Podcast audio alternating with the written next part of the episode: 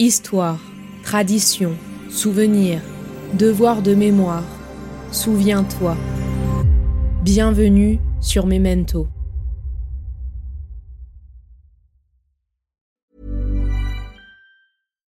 Deserves the best, and there's no better place to shop for Mother's Day than Whole Foods Market. They're your destination for unbeatable savings, from premium gifts to show-stopping flowers and irresistible desserts. Start by saving 33% with Prime on all body care and candles. Then get a 15-stem bunch of tulips for just $9.99 each with Prime. Round out Mom's menu with festive rosé, irresistible berry chantilly cake, and more special treats. Come celebrate Mother's Day at Whole Foods Market. There's never been a faster or easier way to start your weight loss journey than with PlushCare.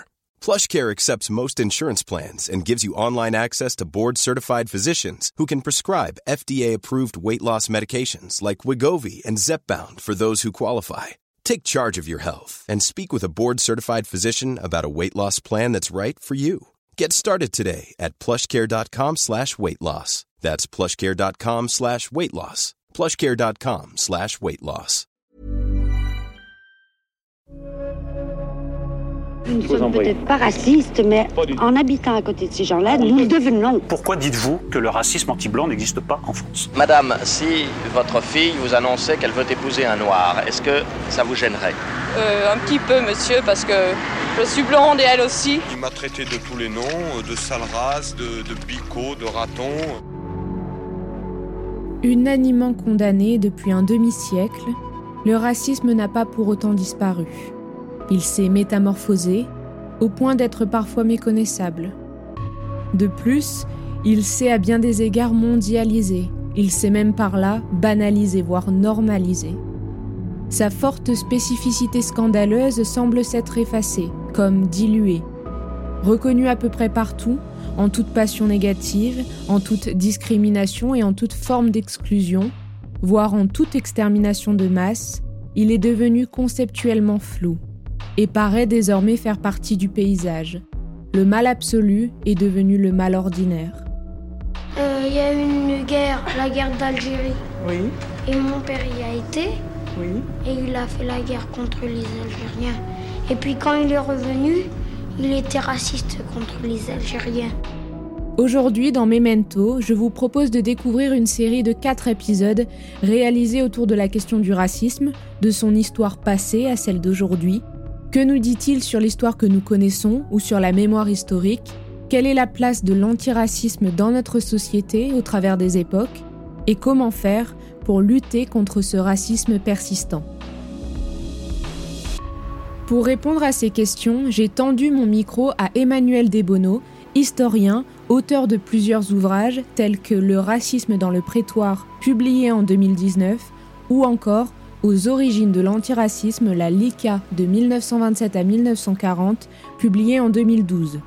Il est également rédacteur en chef du DDV, le droit de vivre, le journal historique de la LICRA, la Ligue internationale contre le racisme et l'antisémitisme.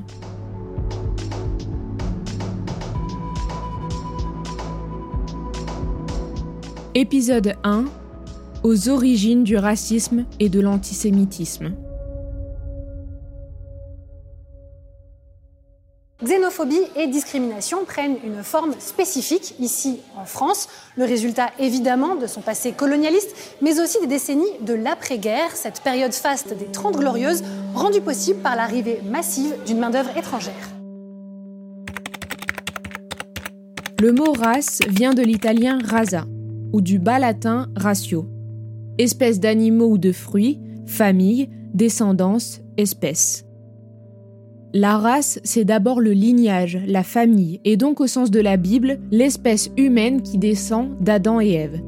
Pour un chrétien, l'humanité est une famille unique, ou alors devrait l'être. On utilise le mot race à partir du XVIIIe siècle pour les animaux, désignant une variété biologiquement stable à l'intérieur d'une même espèce. L'espèce bovine compte la race normande, charolaise, ou alors l'espèce canine compte les épagnols et les lévriers. Appliqué à l'homme, le mot est à peu près impossible à définir. On sait aujourd'hui que 85% du patrimoine génétique est commun à toute l'humanité, qui est en plus est beaucoup plus mobile et de plus en plus, et qui est plus métissable que les animaux. C'est au XIXe siècle qu'apparaît tardivement un mot nouveau, le racisme. Gaston Méry, journaliste collaborateur à la Libre Parole, le journal antisémite et polémiste d'Édouard Drummond, est la première personne connue à avoir utilisé le mot raciste en 1894. Toutefois, l'adjectif raciste et le nom racisme ne s'installent dans le vocabulaire général en France qu'à partir des années 1930. Léon Trotsky l'emploie en 1930 dans son Histoire de la Révolution russe avec un sens culturel pour qualifier le groupe des Slaves traditionnalistes qui défendaient leur culture et leur mode de vie national. Les deux mots font leur entrée pour la première fois dans le dictionnaire français Larousse en 1932. Historiens et ethnologues ne sont pas d'accord sur la question de l'origine du racisme. Deux conceptions principales s'opposent à ce propos. La première considère que le racisme est un sous-produit du capitalisme européen, en lien avec le colonialisme. La seconde considère que différentes formes de racisme se sont succédées au cours de l'histoire en Europe, et ce, depuis l'Antiquité. Sur certains visages, on remarque soit le mépris, soit une espèce de haine, et puis chez d'autres, on remarque juste le, le regard observateur en quelque sorte lorsqu'on aborde le racisme dans le débat public, et plus encore lors de discussions privées, entre collègues ou en famille, on est vite confronté à la difficulté de sa définition. Est-ce une phobie comme les autres? Qui est raciste? Par quel acte?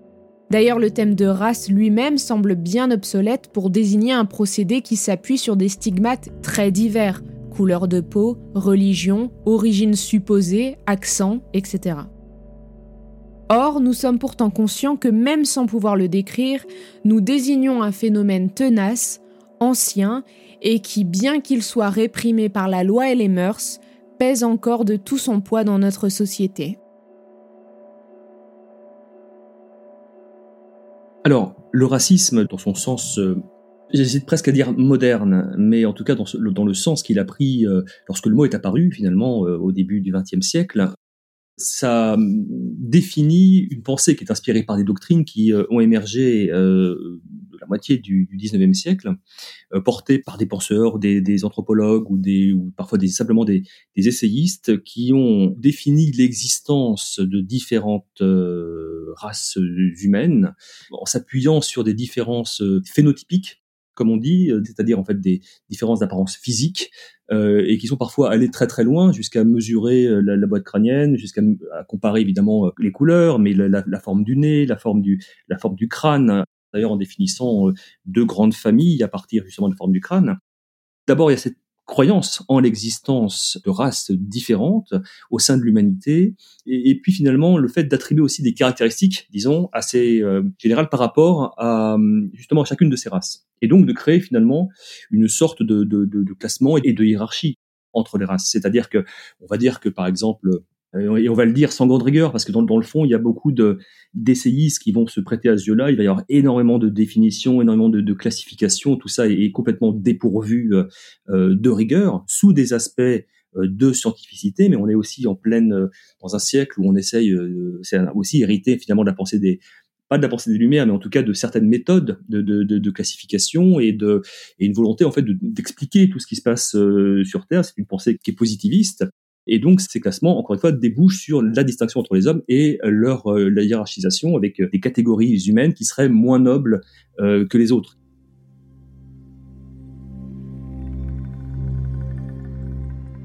Que dit la loi? Le racisme se traduit par des propos, des comportements ou des violences à l'égard d'une personne en raison de son origine ou de sa religion vraie ou supposée, c'est-à-dire imaginée à partir de l'apparence physique, de la couleur de peau, du nom de famille ou de l'accent d'une personne sans que celle-ci ne soit nécessairement de cette origine ou pratiquante de cette religion. La loi interdit et sanctionne le racisme lorsqu'il s'exprime sous forme de propos injurieux, de comportements discriminatoires, un traitement défavorable de personnes se trouvant dans une situation comparable dans le domaine de l'emploi, de l'éducation, d'accès à la location, etc. Ou encore sous forme de violence physique. Le 1er juillet 72, une loi crée un délit spécifique d'injure, de diffamation à caractère raciste, ainsi que la provocation à la haine ou à la violence. Elle punit de peines de prison et d'amende les discriminations raciales, à l'époque monnaie courante dans le domaine du travail et du logement. Nous rentrerons plus en détail de ce que dit la loi dans l'épisode 2 de cette série. À la base, c'est ça. C'est vraiment justement une, la définition euh, stricte en tout cas la définition restreinte, c'est celle qui s'appuie sur euh, cette pensée héritée de, doctrine. Et puis, effectivement, la définition de racisme a évolué avec le temps pour euh, finalement avoir euh, une acception beaucoup plus large, c'est-à-dire de, pour définir finalement toute manière de disqualifier une catégorie de personnes. Alors, en, en passant par la, la, question de la culture, on sait que au lendemain de la, de la Seconde Guerre mondiale, alors que le, le, racisme biologique, puisque c'est ça à l'origine, va être euh, en grande partie euh, condamné, disqualifié euh, à la suite évidemment de ce qui s'est passé pendant la Seconde Guerre mondiale, puisque les nazis ont été ceux qui ont institué finalement la, distinction entre les races, guillemets, et qui ont, au nom de ces distinctions, mené finalement une politique d'asservissement et d'extermination. Et au lendemain de la Seconde Guerre mondiale, donc il y a une condamnation absolue de ces, de ces thèses raciales, de ces thèses raciste. Il y a l'UNESCO qui est créée euh, euh, au lendemain de la Seconde Guerre mondiale, encourage d'ailleurs quelques, quelques travaux, il y a des grandes déclarations qui condamnent cette, cette manière de concevoir l'humanité. Et on voit en fait se déplacer d'une certaine manière un petit peu le curseur, j'ose dire, puisque euh, finalement cette, cette aptitude ou cette volonté de classer, de catégoriser est, est aussi quelque chose euh, d'humain dans la rencontre entre, entre, les cultures, dans les manières de s'appréhender, etc. Et finalement, cette, euh, si les, les thèses elles-mêmes sont officiellement discréditées, la pensée raciale demeure, si bien que finalement euh, elle, elle va pas forcément, alors je raccourcis, je vais assez vite, mais elle va finalement prendre des aspects euh, culturels pour affirmer un racisme qui est plus d'ordre culturel, où on va euh, justement regarder avec mépris, méfiance, rejet ou supériorité, etc. des populations, cette fois non pas ou prétendument non pas en vertu de leur aspect physique, mais plutôt de leurs coutumes, de leur manière de vivre, de leurs croyances religieuses, de leurs valeurs, etc. On parlera de, de racisme culturel on évolue vers en fait une acception de, plus en plus large du terme racisme. Le principe du racisme est disqualifié dans les sociétés euh, démocratiques et que s'installe finalement en leur sein un antiracisme de plus en plus affirmé et qui passe notamment par euh, une forme d'institutionnalisation. Ça passe par l'école, ça passe par euh, la loi. en France, c'est la loi de 1972 hein, qui condamne le racisme. Eh bien, finalement, le terme lui-même va continuer à être utilisé, mais pour qualifier des conduites d'exclusion, d'ostracisme, de rejet. On va parler par exemple de racisme anti-immigré, on va parler euh, de racisme en rapport avec l'âge, anti-jeune, anti-vieux, pour simplifier, ou même euh, sur le poids des personnes, ou la, couleur parfois même de, leurs cheveux, jusqu'à créer des appellations précises avec le terme de, phobie qui va aussi euh, se développer au cours de, ces années. Alors la xénophobie c'est un terme qui est plus ancien, mais on va justement pour créer des, mots particuliers pour euh, désigner en fait des attitudes bien spécifiques, des mots comme la grossophobie, euh, comme la roussophobie ou la, négrophobie, etc.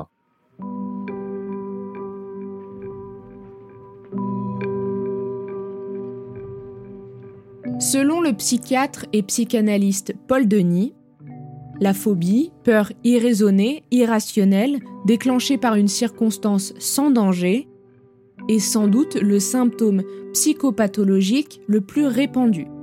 C'est ce caractère de danger irréel qui distingue cliniquement la phobie de la peur. La phobie peut être l'objet d'un traitement évidemment non pas pénal, mais médical. Donc, entendre l'emploi de ce mot à la désignation de discrimination sociale, c'est faire de l'auteur de la discrimination un malade, et par là le disculper comme l'arachnophobe n'est pas responsable de sa peur des araignées. Alors de coupable, il deviendrait donc victime.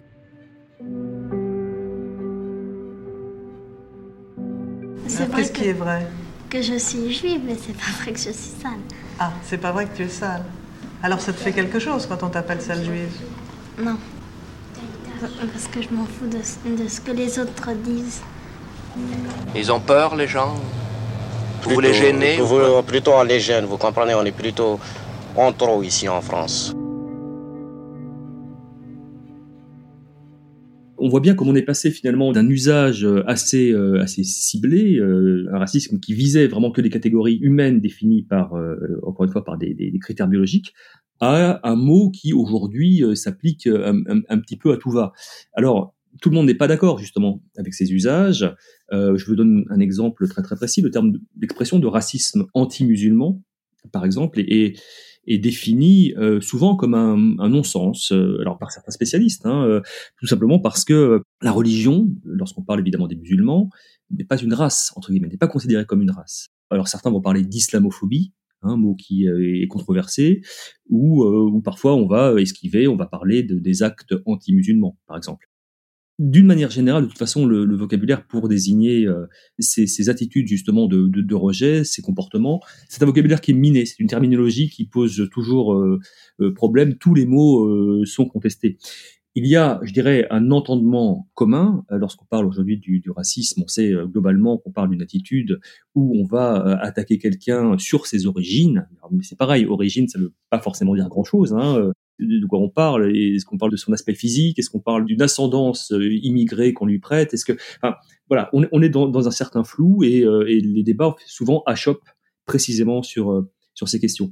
Alors, pour définir après le, le racisme, on peut il y, a, il y, a, donc différentes manières. Alors, si on se plonge un peu dans les, dans les, dictionnaires, on va définir le racisme à la fois par des attitudes et des comportements. On va le définir par des discours, des, des, des propos qui sont tenus, par des idéologies qui peuvent être structurés ou au contraire par justement et si on se base sur des enfin si on fait plutôt référence aux attitudes ou, aux comportements à des choses qui sont parfois beaucoup plus diffuses des, stéréotypes euh, qui sont diffusés par euh, plein de modes culturels. En ce qui concerne l'antisémitisme, qui est aussi un, cas un peu à part, euh, on sait très bien que la religion a été aussi un vecteur de la haine des juifs, de, de l'antijudaïsme.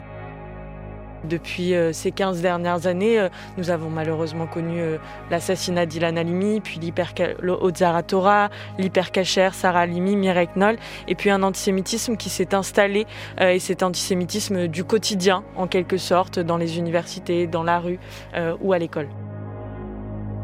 L'antisémitisme est effectivement un cas particulier. Étymologiquement parlant, ce terme pourrait s'appliquer au peuple sémite, parlant l'une des langues sémitiques, comme l'arabe et ses nombreuses variantes, l'hébreu, l'éthiopien, l'amarique, le maltais ou encore l'araméen qui est parlé à Djibouti, en Somalie ou dans le Proche-Orient par exemple. Cependant, l'antisémitisme désigne, dès sa formulation vers la fin du XIXe siècle, une forme de racisme à prétention scientifique et visant spécifiquement les juifs. Le mot antisémite abandonne donc la signification spécifiquement religieuse de l'hostilité anti-juive pour se prêter au concept de race juive par lequel on a commencé par désigner des juifs baptisés, justifiant la poursuite des discriminations à leurs égards alors qu'ils sont apostasiés, c'est-à-dire qui renoncent publiquement à une croyance. L'inscription de l'antisémitisme dans la longue durée est l'une de ses particularités. C'est en effet une haine ancestrale dont on relève les premières traces dans l'Antiquité, puis sous la Rome impériale, avant que le judaïsme ne s'inscrive dans une relation conflictuelle avec les deux autres grandes religions monothéistes. Le terme antisémitisme et ses dérivés apparaissent en Allemagne à la fin du XIXe siècle, bien que les faits qu'ils décrivent soient plus anciens.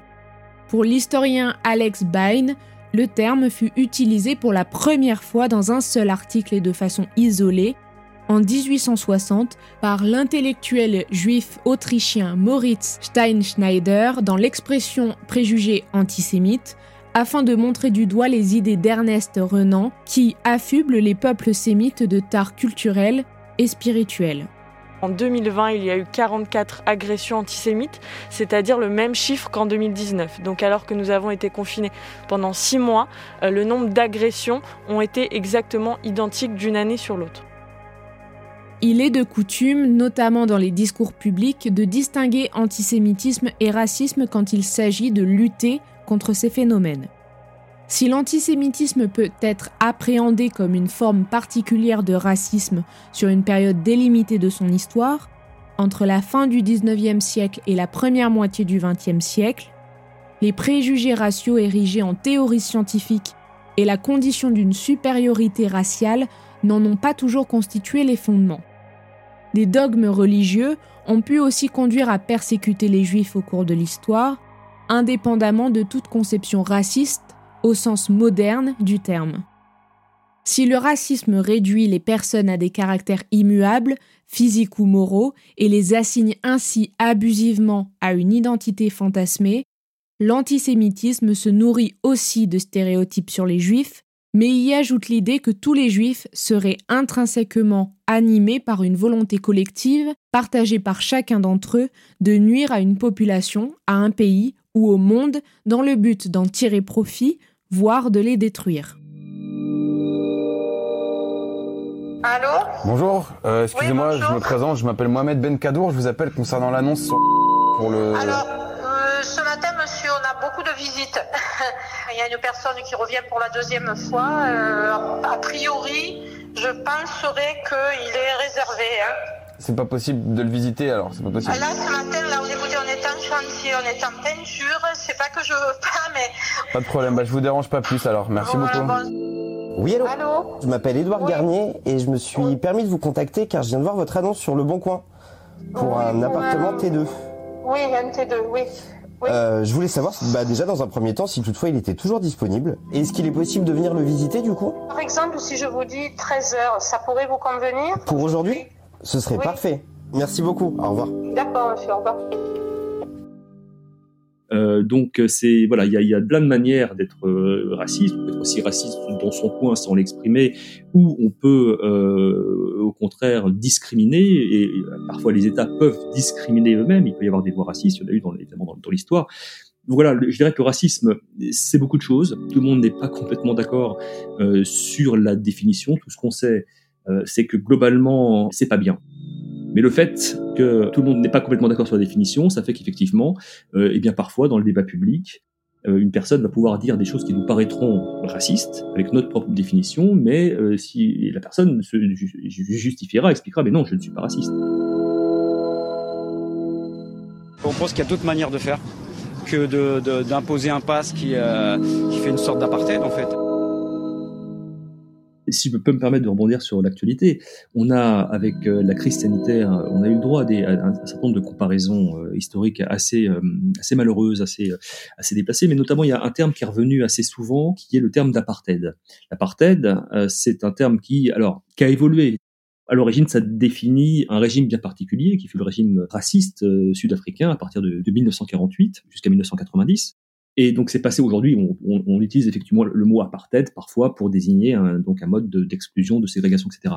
Mais à l'origine, et je pense que c'est toujours important à rappeler, eh bien c'est un ensemble en fait de conceptions qui débouchent sur des lois précises dans la République sud-africaine où une minorité blanche en fait euh, décrète un certain nombre de lois qui euh, privent de leurs de leurs droits civiques euh, une population majoritaire noire hein, ou de couleur de manière globale, créant en fait des doubles standards à répétition dans l'accès aux services, dans l'accès à l'éducation, dans les déplacements, donc ça, ça c'est ce, régime raciste avec, avec, ces lois qui en fait euh, servaient à, défendre le principe d'un développement séparé. Là, c'est vraiment le, racisme dans, ce qu'il a euh, de plus, euh, je pourrais dire chimiquement pur. Il n'y a pas d'extermination à la clé, mais il y a une volonté en fait de contrôler les populations, de les maintenir dans des zones particulières et de conditionner en fait leur leur déplacement en obligeant à, avoir un passeport particulier pour, pour certains citoyens, etc.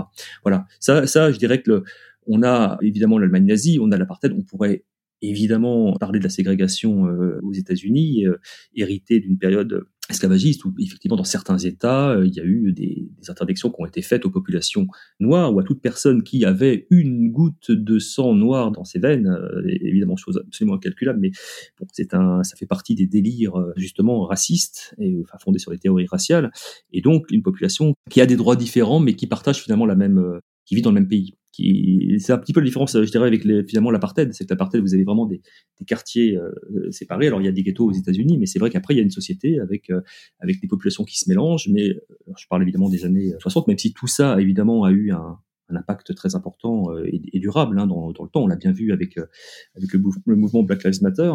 Donc voilà, des, lois précises, des lois qui visent en fait à donner des droits inférieurs, à, restreindre l'accès, encore une fois, aux, grands services euh, publics.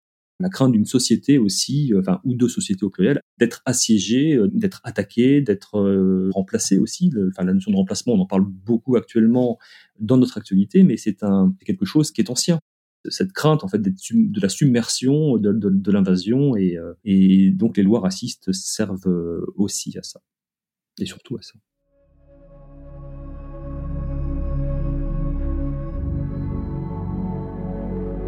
Au début, ça m'a choqué parce que je me demandais si, si je n'étais pas une bête de zoo. Et puis, petit à petit, euh, j'ai trouvé ça normal, presque. Et les thèses complotistes désignent souvent les juifs comme euh, le bouc émissaire, le coupable. Les gens sont capables ensemble de s'aimer sans différence. C'est On pas un est rêve tous de chair et d'eau. Oh, bah, peut-être pour beaucoup un rêve. Mais pour moi, je pense que ça deviendra une réalité par les petits-enfants. Il n'y a pas de définition universelle et absolue du racisme, et la signification de ce terme fait l'objet de nombreux débats. En effet, s'il est possible de distinguer un sens large et un sens strict, ces derniers sont souvent confondus ou utilisés à tort. Cependant, un des principes fondamentaux en matière de droits de l'homme est celui de l'égalité des êtres humains. L'article 1er de la Déclaration universelle des droits de l'homme proclame que tous les êtres humains naissent libres et égaux en dignité et en droit.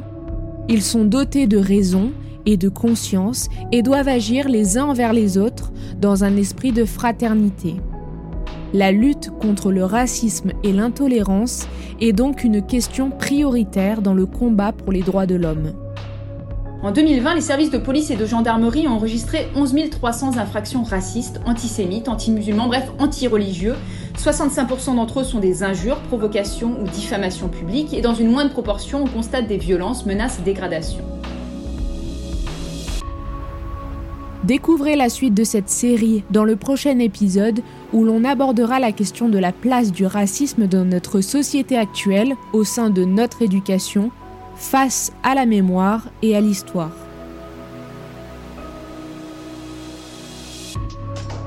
En attendant, si cet épisode vous a plu, n'hésitez pas à en parler autour de vous, à le partager et à me laisser vos commentaires sur vos plateformes d'écoute préférées ou sur les réseaux sociaux, les belles fréquences.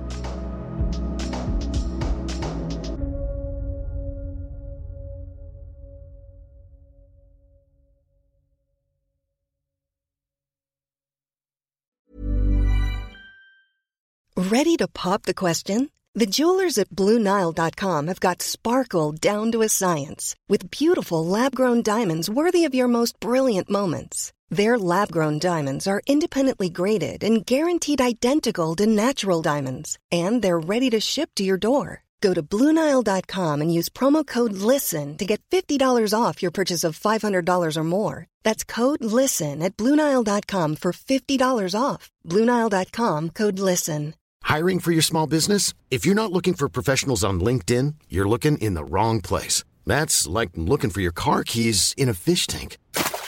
LinkedIn helps you hire professionals you can't find anywhere else, even those who aren't actively searching for a new job but might be open to the perfect role. In a given month, over 70% of LinkedIn users don't even visit other leading job sites. So start looking in the right place. With LinkedIn, you can hire professionals like a professional. Post your free job on linkedin.com slash people today.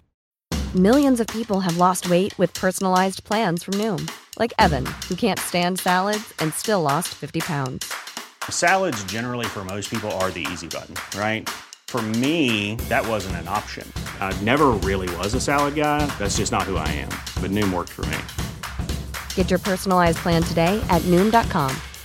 Real Noom user compensated to provide their story. In four weeks, the typical Noom user can expect to lose one to two pounds per week. Individual results may vary. Since 2013, Bombas has donated over 100 million socks, underwear, and t shirts to those facing homelessness. If we counted those on air, this ad would last over 1,157 days. But if we counted the time it takes to make a donation possible, it would take just a few clicks. Because every time you make a purchase, Bombas donates an item to someone who needs it. Go to bombas.com slash ACAST and use code ACAST for 20% off your first purchase. That's bombas.com slash ACAST, code ACAST.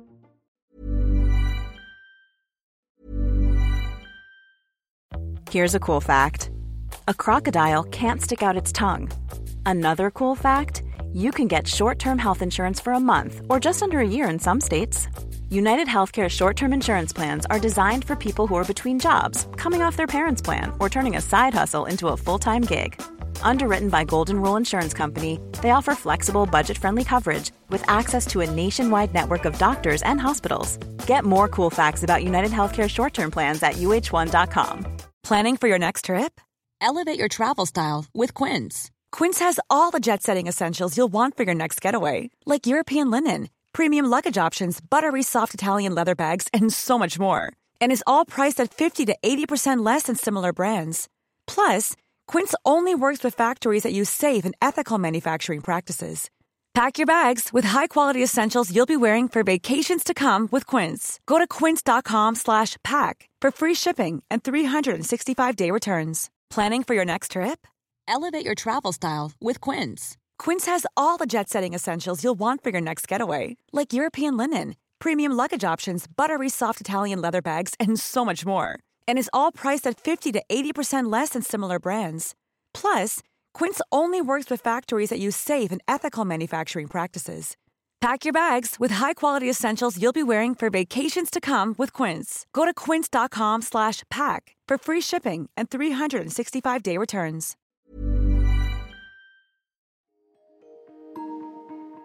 Vous venez d'écouter Memento, un podcast réalisé par les Belles Fréquences. Ce podcast est disponible sur vos plateformes d'écoute préférées, Apple Podcast, Spotify, Amazon Music, Deezer ou encore Podcast Addict. Si ce podcast vous plaît, n'hésitez pas à lui mettre 5 étoiles sur Apple Podcast ou Spotify pour le faire connaître. On se retrouve sur les réseaux sociaux, at les belles fréquences.